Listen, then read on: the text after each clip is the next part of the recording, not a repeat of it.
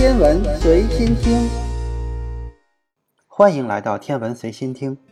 冥王星的大气层非常稀薄，但它可能比科学家所认为的矮行星周围由表层冰蒸发逐渐形成的稀薄空气更具有弹性，这就导致了氮气和一小部分甲烷以及其他气体的蒸发。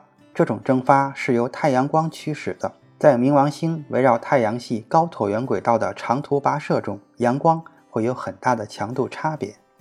许多科学家认为，冥王星的大气层因此会急剧的起伏，甚至当冥王星离太阳最远时，它们会完全的坍塌。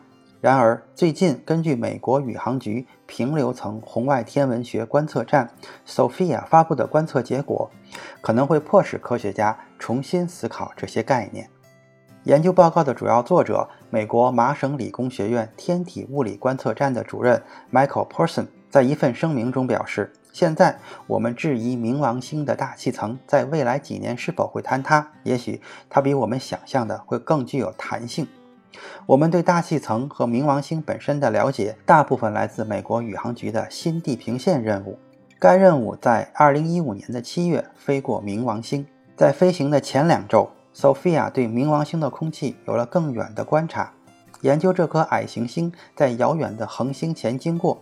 Sophia 是一架经过改装的波音747喷气式客机，配备将近九英尺宽的望远镜，凝视着星光穿过冥王星的大气层。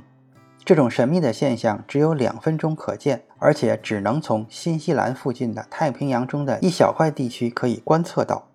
最初，Sophia 以充分的时间就位，但是最新的预测显示，这个微弱的阴影投落在海浪上。比之前认为的要向北偏离大约三百二十千米，这使飞机不得不在事件发生前两个小时进行修正。Sophia 能够观测到冥王星大气层的中间层，同时收集到红外和可见光波长的数据。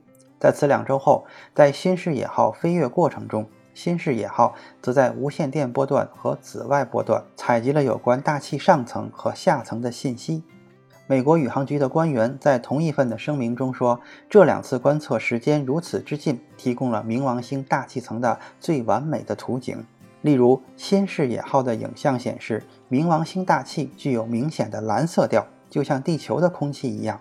人们认为该蓝色是由极小的雾状颗粒产生的，这些雾状颗粒优先反射短波长的蓝光。”研究小组成员说：“Sophia 的观测结果证实了这些颗粒的存在。”并对其进行了研究，发现每个微粒的直径仅有零点零六到零点一零微米，是人的头发直径的千分之一。这个短暂的周期表明，除了冥王星与太阳之间的距离以外，还有其他因素正在影响冥王星的大气粒子。研究人员举例说，当冥王星表面的丰富冰层正好被太阳照射时，可能会出现浓雾。